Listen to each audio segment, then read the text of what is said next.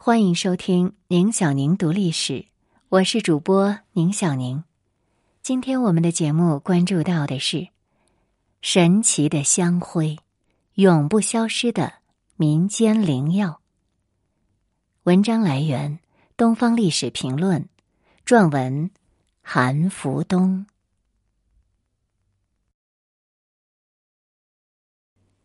很多人。应该在小时候听说过或者亲自经历过吃香灰。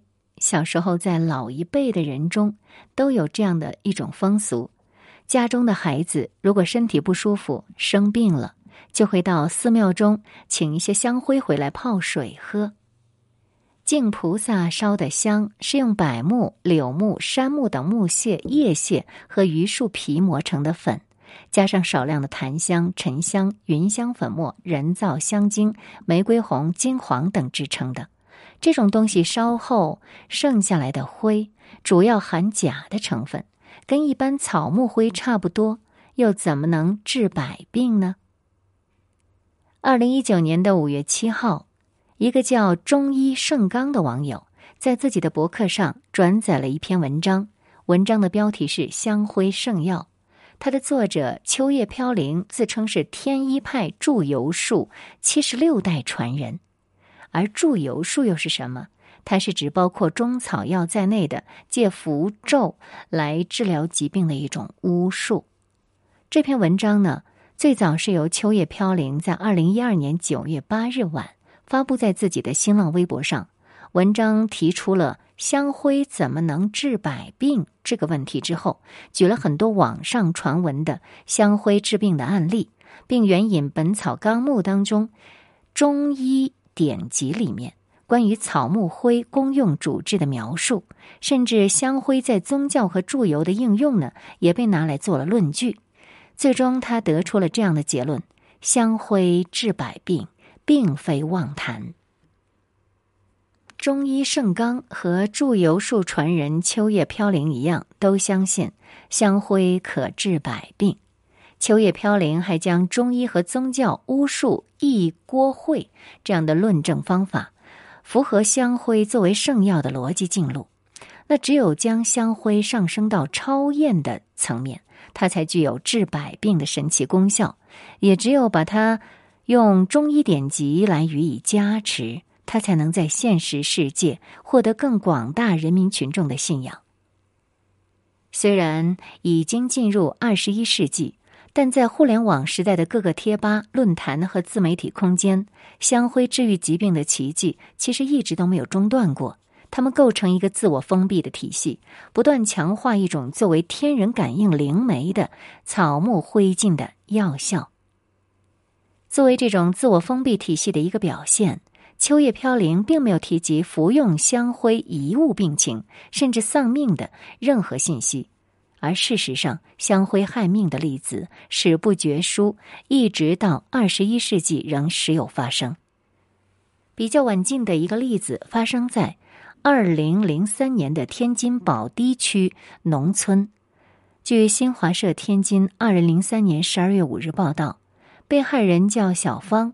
因为精神错乱而被号称能治百病的老佛爷刘某诊断为多个神仙缠身，已病入膏肓。刘某先烧香为小芳驱鬼辟邪，然后又拿出几包香灰，说喝下这些良药就可以驱邪治病。小芳的父母亲对此呢是深信不疑。小芳多次喝香灰，造成食欲不振、营养不良、抗病能力下降、自身免疫力低下。连续服用香灰半年后，小芳终因患支气管肺炎死亡。令人痛心的是，小芳直到死亡当天还在喝着老佛爷刘某给她的神药。这篇报道称，小芳死时才二十四岁。天津市东丽区人民法院依法受理了这起涉嫌利用迷信致人死亡罪的案件。现代都市人或许会惊讶，小芳父母如此愚昧，但是在广袤的农村地区，视香灰为神奇药媒的观念并不鲜见。如果把时间向前推进百年，香灰治病，甚至可以说是一种主流的民间医学信仰。江苏扬州宝应县鱼市口大街有一个民居的墙角供奉了一位石人，这是当地的习俗，在墙基处立石，然后上书“石敢当”三个字，或者刻个人形，尊其名曰石将军来供奉。据说就可以镇宅，于风水是有利的。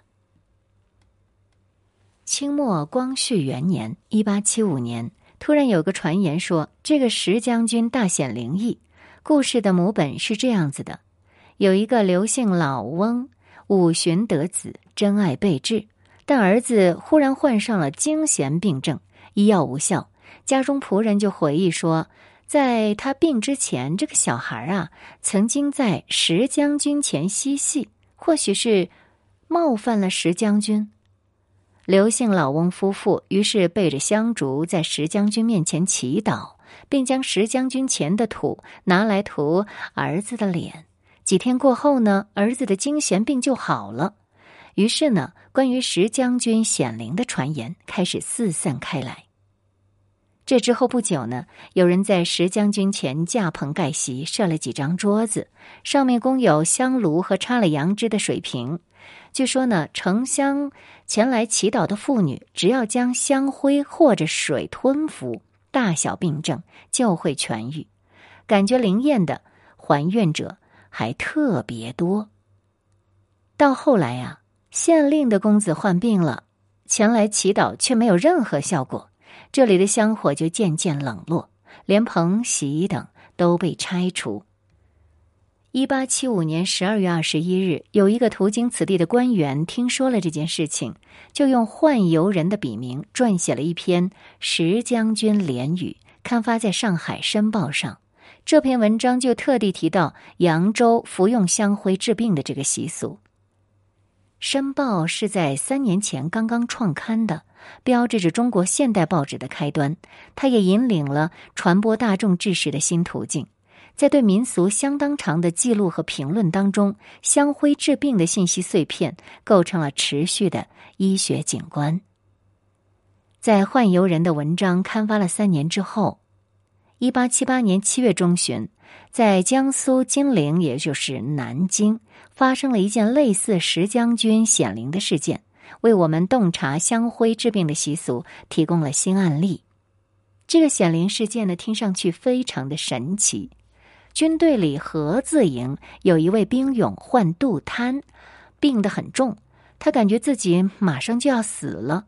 可是没想到，他在南京南门外普德寺前的泉水桥处遇到了一个僧人，给了他一粒药丸，服了之后啊，就马上。病好了，这个兵勇呢，非常的感谢僧人，就说：“我叫夏白法，将士医治世人疾病的，今幸与你有缘，故治之。你能代我扬名，就算是报答我了。从今以后，凡有病者，可用此桥下水和香灰，或者服用，或者洗浴，绝没有不痊愈的道理。”说完呢，化作清风而逝。这个真仙降世医治疾病的故事传出去之后，有人就开始在桥头设位供奉、焚香祈祷了。结果呢，愈传愈广，举国若狂，无论男妇老幼，莫不前往焚香祈福。甚至还有来自一百公里外的安徽和州的烧香者。现场呢，当然是相当的热闹。桥头搭盖了三间席棚，中共黄纸牌位一座，上书“先师下白法之位”，位前另悬一排，上书“灵验”二字。烧香者呢，在席棚外排了二三里路，真的是既有插针不下之势。席棚内，普德寺的方丈僧人大伦在照应香火，另有几个俗家弟子在发签帖。卖香灰蜡烛和收受钱财。根据在席棚内收钱的苏姓人士说，这里每日香客不下万人，所收受的功德款每日约有六万到八万文不等。香火这么盛，功德款这么多，如果不是真仙降世，何能兴旺如此呢？他还用手指着席棚外服用香灰水或以此沐浴的香客说：“你看他们这么踊跃，就知道一定是有神效的了。”桥下的河水是个什么景象？十分浑浊。香客一般用它洗浴外伤，或加上香灰服用，以治疗内科病。也有人提壶打水带回家。这里男女混杂，拥挤异常。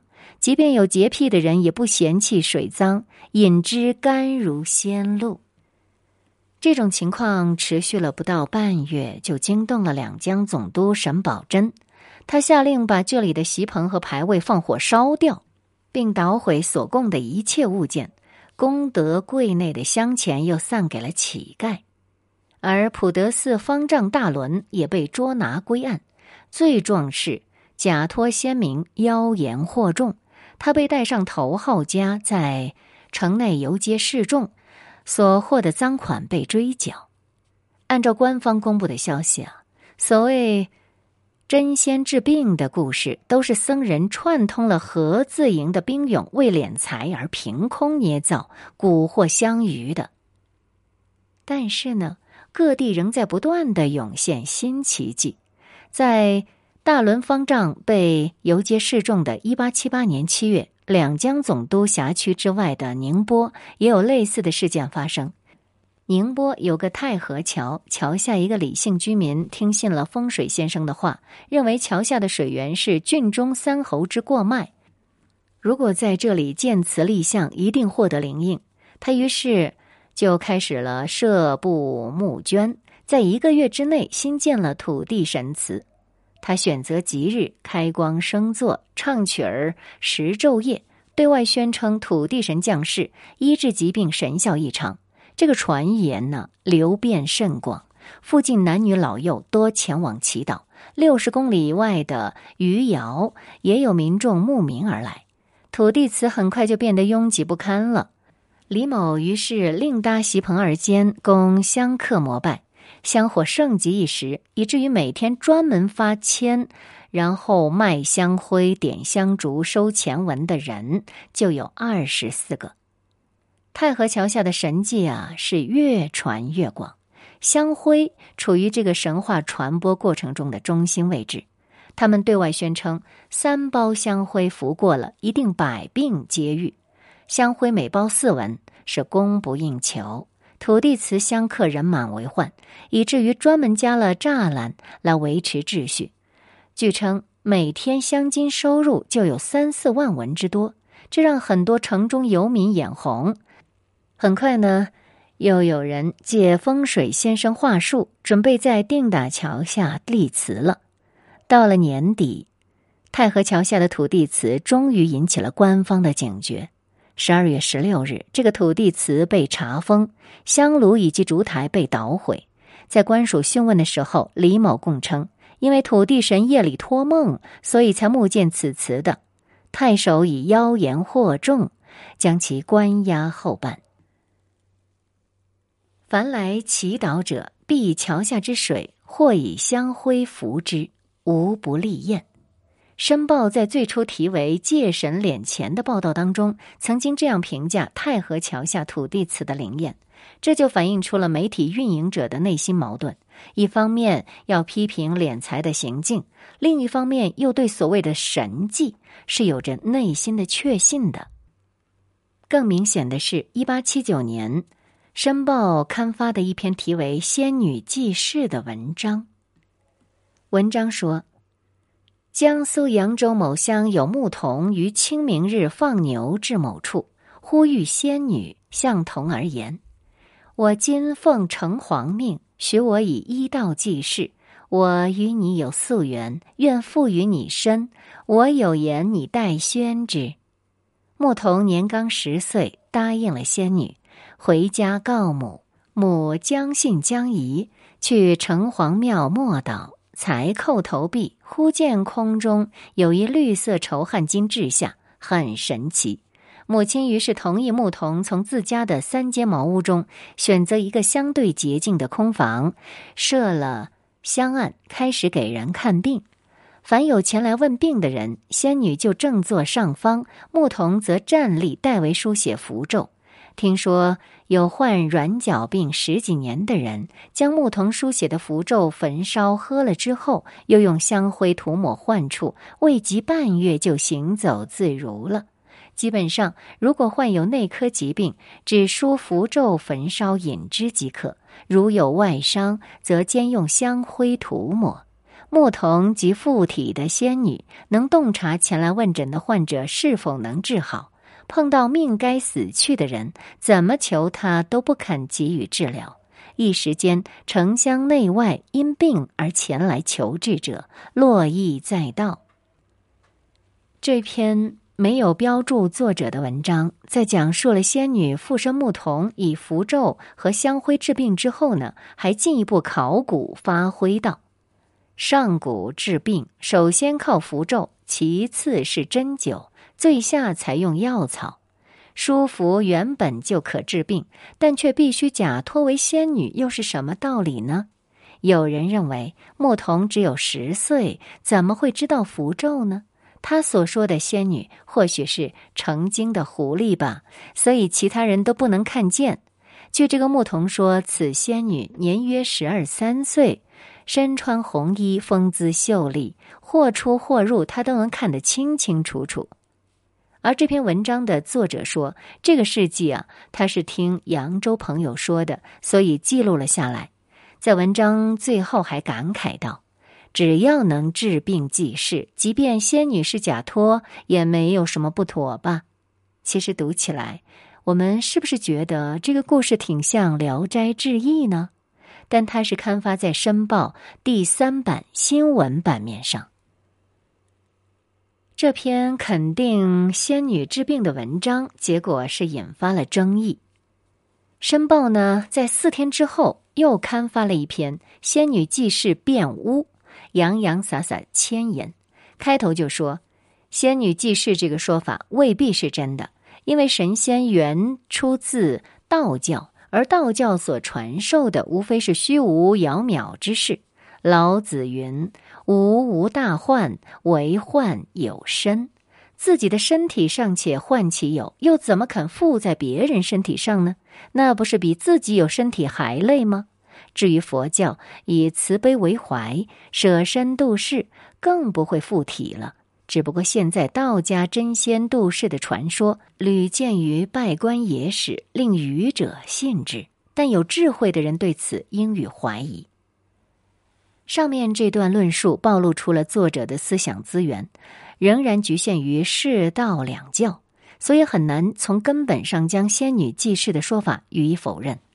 而这篇文章接着就说，至于以符水治病，更是惑人之术，即便那些崇拜神仙的人都不屑这么做，但是在江浙，这种风气非常的盛行。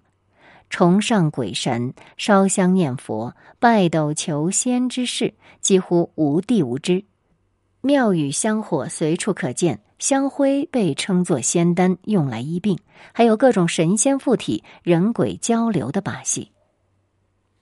有人认为，十岁的牧童不会书写符咒，如非真有仙女附体，香灰也不会治病的。而且仙女附体并不以惑众为事，完全是济世之心治人疾病而已。只因仙凡不能互见，所以附在牧童身上以行其术，这也可以说是独具婆心了。对于这种说法，这篇文章的作者并无能力去论证符咒香灰并无治病之能，而只是从历史上白莲教徐鸿儒、王浩贤等人。皆从为人舒服治病且有疗效起家，最终走上叛乱不轨之路，令生灵涂炭，来说明万不可轻信神道。文章还举例，杭州被攻陷前，当地民众抬神像于城门上，但终未免被攻破。平日常斋信佛者也遭屠戮，或是自知否认神狐鬼的说法不能服众。文章的作者最后退了一步，说：“不管怎样，这种附体的事情都是非常不祥之事。作者最后以一年前官方捣毁宁波太和桥用香灰治病的土地祠，却并没有被神仙狐鬼处罚为例，来奉劝地方官运用手中权力抵制这种风气的蔓延。在中国传统文化中，承认巫习是常态，无神论反而是一种例外。这让当时的智识先进在反对香灰治病和崇拜神灵上呢，陷入一种怪诞的论说路径。承认仙水有效的仙女济世变巫，在反对巫医时遭遇了困境。到了民国，官方对香灰治病的民间信仰也近乎是束手无策的。一九一六年初，江苏省苏州市红袍大仙显灵的传闻令全境若狂。这个红袍大仙是当地封门内东小桥一位僧人在江北人的茅棚内供的一尺余长的木质神像。红袍大仙降临凡间，能知未来之事，且能以香灰治各症，立见奇效。这样的耳语呢，在苏州流传，以致轰动城乡，一时求签问卜者简直是云集。《申报》在一次报道中，当地警方并不以邪言惑众而取缔之，殊属所解不得也。让反对香灰治病的知识分子困惑的，其实不只是苏州，还有上海。一九一六年。就在上海淞沪警察厅属南面的有一个来自江北的租户，是一个赵姓老太婆。她的次子年十六岁，有一天突然宣称有神灵附身，可以为人治病。门内设有神桌香案，并挂都天大地神幔，吸引了远近不少的患者。这个赵姓老太婆，她租的是乔姓人家的房子。乔姓房东的十八岁次女，也在一次去城隍庙打花卉、烧香许愿回来的途中，表示遇了一个仙人附身，也可为人治病。于是堂中也设神位相案。这一对年轻男女每日手舞足蹈，自称有神附身，所以不食不眠为人治病。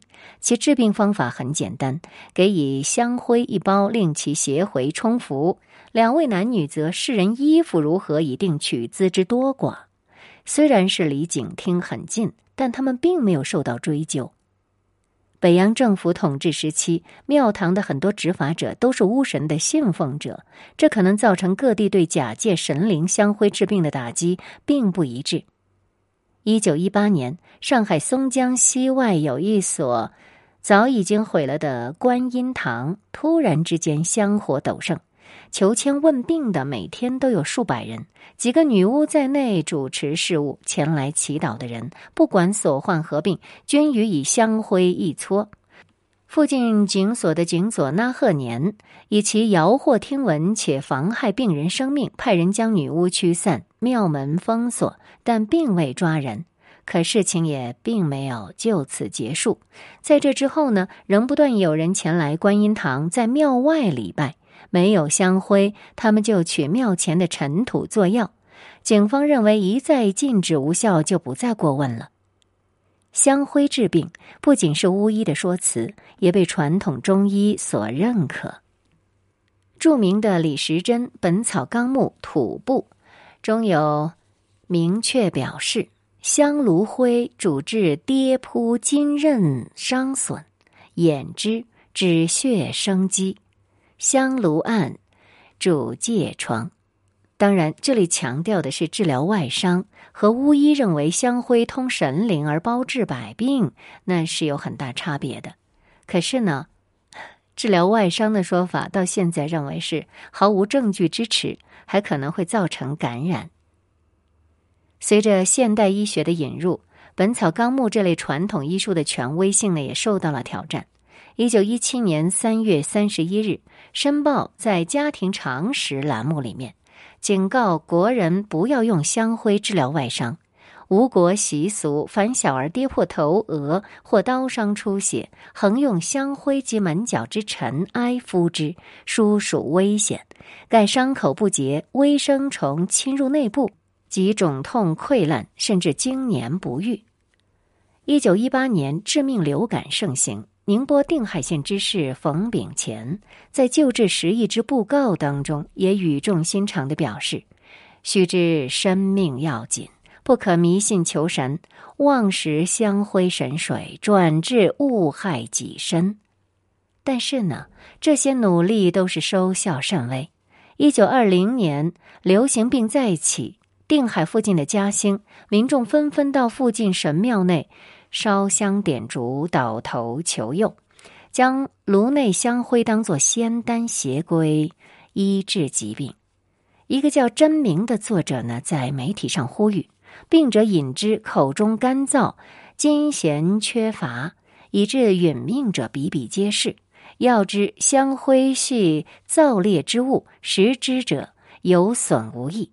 但愿知其害者之转斩，劝勉也可。由此可见，香灰神水这种习俗在民国初年并没有得到根本的转变。而到了一九四零年代，借由香灰治病的巫术和中医理念谋取钱财，虽有面临刑罚的危险，但仍是乡土中国流行的疗疾方法。一九四八年三月，有一则市井新闻，它显示出香灰可以止血，仍是一种普遍的信仰。一位江湖卖艺者还因此呢险些丢了性命。说的是一个人，他在上海街头巷尾卖艺行乞，他姓吴，是无锡人，多年来习惯持刀自劈头颅，借以博取钱财。江湖上称这种做法为“开天窗”。一九四八年三月十七日午后二时许，他在民国路一带以此卖艺行乞，不料刀劈过猛，误断血管，流血如注。他当时即以香灰止血，仍继续卖艺乞讨，但血并未止住，行至新北门旧教场处，因流血过多，不知倒地。后被港警发觉，叫来救护车送往仁济医院医治。此时性命已告危殆。而一九四九年四月，作家易君在《梦游与巫师》一文中提到他家乡香灰治病的习俗是这样写的：在我故乡的庙宇里，供奉着许多闻名遐迩的菩萨。那些菩萨的名字因为太著名了，所以即便对于故乡不太熟悉的我，也略知几个，如三老爷、贺大元帅。石灵官、二灵官、元长师等乡人，每遇危难当前，就念着他们的法号的。生了病，把他们的金架接到家里，沏一杯茶，在菩萨面前供一供，弹些香灰掉入茶里，病人喝下就会好。此时距离中华人民共和国创建还有不到半年时间，在新的唯物主义理念指引下。作为巫术药引的香灰受到严厉打击，但中医典籍中用以治病的香灰理论却可以受到提倡。这种张力一直持续到今天。香灰治病的神话不仅在乡间，而且在很多传统信仰氛围浓厚的城市社区仍在流传。即便在科学昌明、信息开放的现代，一个陋习的消除仍需要几代人的时间。